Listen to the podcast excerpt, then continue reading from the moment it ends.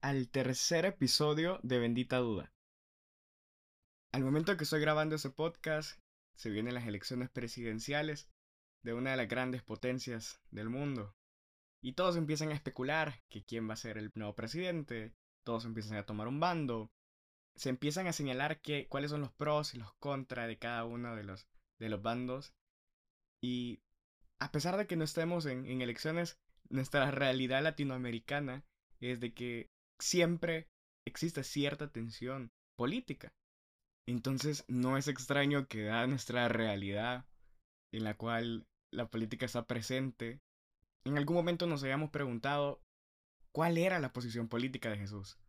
¿Acaso era de izquierda, era de derecha o era centro? Y eso es lo que vamos a responder en este podcast. Para empezar tenemos que entrar en contexto y estar conscientes que durante 500 años no hubo un profeta. El último que del que se tiene conocimiento es Malaquías en el Antiguo Testamento y luego en el Nuevo Testamento el último de todos los profetas es Juan el Bautista. Sabemos que pocos años después nace Jesús. Y eso es importante de, de mencionarlo porque durante esos 500 años fue tiempo suficiente para que diferentes corrientes de pensamiento em-, empezaran a influenciar al pueblo de Dios fueran poco a poco tomando fuerza y crecieran cada vez más. Y este es el contexto en el que nace Jesús. Pero para responder a esta bendita duda, hay que irnos muchos años después, en la vida pública de Jesús. Y es en este panorama social y políticamente complejo que puedes darte cuenta que Jesús era un crack para manejar situaciones políticas difíciles. De entrada Jesús no manifestó repulsión abierta del Estado romano. Sin embargo, era evidente que tampoco lo aceptaba. Y un episodio significativo es el que menciona las escrituras, para quienes quieran buscarlo y refrescarse la memoria, está en Mateo 22, del 16 al 17. Me refiero a aquella cita en Mateo en la que los fariseos se ponen de acuerdo para tratar de ponerle una trampa a Jesús y que ese diga algo en contra del César y así poder meterlo preso, encerrarlo. Y entonces lo que hacen es todo lo tenían planeado claramente, se acercan a Jesús y le preguntan, ¿es lícito dar tributo al César o no? Y Jesús, obviamente dándose cuenta de, la intención con la que le preguntaban, les dice, les pide que le muestren una moneda, que era un denario, y les pregunta de quién es la imagen que aparece en, en la moneda. Y entonces los fariseos contestan que es el César. Y entonces Jesús les dice, dad al César lo que es del César y a Dios lo que es de Dios. La respuesta de Jesús de verdad trasciende lo humano de, de los tentadores de Jesús. Está por encima del sí que le querían arrancar. Entonces la posición política que Jesús tome, tomando en cuenta la manera en la que analizaba todo, cómo era capaz de, de encontrar las trampas en las preguntas, uff, tiene que ser la mejor. Definitivamente la postura que Jesús tome y la, respuesta que encontremos en este podcast tiene que ser reveladora. Así que para conocerla, sigan escuchando este podcast. Es bien sabido de que los fariseos no se quedan hasta acá, siguen intentando hacer que Jesús caiga en alguna de sus trampas, de diferentes maneras. Hasta que, en un momento eh, de la palabra de Dios, Jesús fue acusado ante la autoridad romana de promover una revuelta política. Y esto lo encontramos en Lucas 23, 2. Y voy a leérselos textual. En su presencia comenzaron a acusarlo diciendo, Hemos encontrado a este hombre alborotando a nuestra nación. Dice que no debemos pagar impuestos al emperador, y además afirma que él es el Mesías, el rey. Más adelante, ese es un paréntesis, sabemos que Jesús afirma que él es el Mesías. Pero en Juan 19, 12, para quienes quieran buscarlo después, presionan a Pilato para que le condene a muerte por, por tal motivo. Y le dicen, si sueltas a ese, no eres amigo del César. O sea, se imagina la situación en la que pusieron a Pilato. Quienes acusaban a Jesús ponían de pretexto la forma en la que Jesús predicaba acerca del reino de Dios, que era un reino de justicia, un reino de amor y paz para presentarlo como un adversario político porque pudiera ser que que más adelante fuera peligroso para Roma, según pensaban ellos.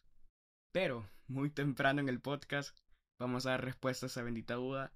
Jesús no participó directamente de la política, ni tomó partido en ningún bando o tendencia de los que se alineaban en las opiniones y la acción política de las personas que entonces vivían en Galilea ni en Judea, no. Jesús no tenía un bando. Jesús no tenía una postura política, no era de izquierda, no era de derecha, no era de centro. Jesús e, era y es de arriba. La misión de Jesús no era la de venir y tomar un, un bando. Esa no era la misión de Jesús. La misión de Jesús, a lo que su Padre lo envió, era para salvarnos a todos nosotros. Y ojo que esto no quiere decir que Jesús se desentendiera de las cuestiones relevantes de la vida social de su tiempo. De hecho, su atención hacia los enfermos, los pobres y los necesitados no pasó inadvertido. Jesús predicó de la justicia y sobre todo el amor al prójimo sin distinción. Sin embargo, hay un momento en, en la vida de Jesús que es bastante significativo y no quiero quedarme sin comentárselos. Cuando Jesús entra a Jerusalén para participar en la fiesta de la Pascua, no sé si recuerdan, pero quienes no, igual les dejo la cita en Mateo 21, eh, 9. La multitud empieza a gritar, Osana al Hijo de David, bendito el que viene en el nombre del Señor. Osana en las alturas, empiezan a gritarle. Sin embargo, Jesús no respondía a las expectativas políticas con las que el pueblo se imaginaba al Mesías. No era un líder guerrero que iba a tomar las armas y, y con ellas iba a cambiar la situación en la que se encontraban. Tampoco era un revolucionario que incitase a un alzamiento contra el poder romano. Ese no era Jesús. Y quienes esperaban eso se quedaron decepcionados, pues no sabían que la misión de Jesús trascendía lo humano y era muchísimo más importante que eso. Jesús, sin embargo, sabía de todos esos pensamientos políticos que, que lo rodeaban en, en el contexto en el que él vivía. Y prueba de eso son sus apóstoles, de quienes él se rodeó, a quienes él escogió. Y para demostrarlo, vamos a tomar un par de, apóstoles y solo vamos a conocer rápidamente cuáles eran sus tendencias políticas. Simón, el llamado Celotes, que como indicaría su propio apodo, sería un nacionalista radical, empeñado en la lucha por la independencia del pueblo frente a los romanos. Algunos expertos en las lenguas de la zona también apuntan hacia Judas Iscariote, que por su apodo Iscariot parece la transcripción popular griega de la palabra latina sicarius, lo que se le señalaría como un simpatizante del grupo más extremista y violento del nacionalismo judío. Se pueden imaginar. Por otra parte, tenemos a Mateo, que sabemos que era recaudador de impuestos para la autoridad romana, es un publicano, o lo que entonces se consideraba equivalente a colaboracionista con el régimen político establecido por Roma, claramente. Otros nombres como Felipe denotaban su procedencia del mundo helenístico, que estaba muy asentado en Galilea.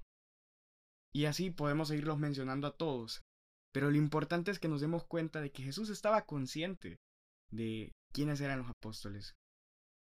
Y aún así convivió con ellos. Muchas de, las posiciones políticas que tenían eran incluso contrarias el uno con el otro. Y eso no impidió que la misión se cumpliera. Eso no impidió que Jesús los amara y que les hablara de su Padre. No impidió que ellos convivieran juntos tanto tiempo. Y esa es la lección que Jesús nos deja a todos nosotros. Tenemos que ser cristianos antes que tomar alguno de los bandos. Claro, va a llegar el momento y vamos a tener que votar por el menos, el que es menos malo. Pero esa es una decisión que vamos a tomarla con discernimiento. Y esa es nuestra responsabilidad como cristianos. Pero primero tenemos que ser cristianos, como lo fue Jesús. Y así llegamos al final de esta bendita duda. Espero que haya sido de bendición para todos. Compártanla si conocen a alguien que pueda estarse preguntando cuál es la postura de Jesús, políticamente hablando. Y compártanme sus benditas dudas en Instagram, arroba bendita duda bajo. Nos vemos hasta la siguiente bendita duda. Bendiciones.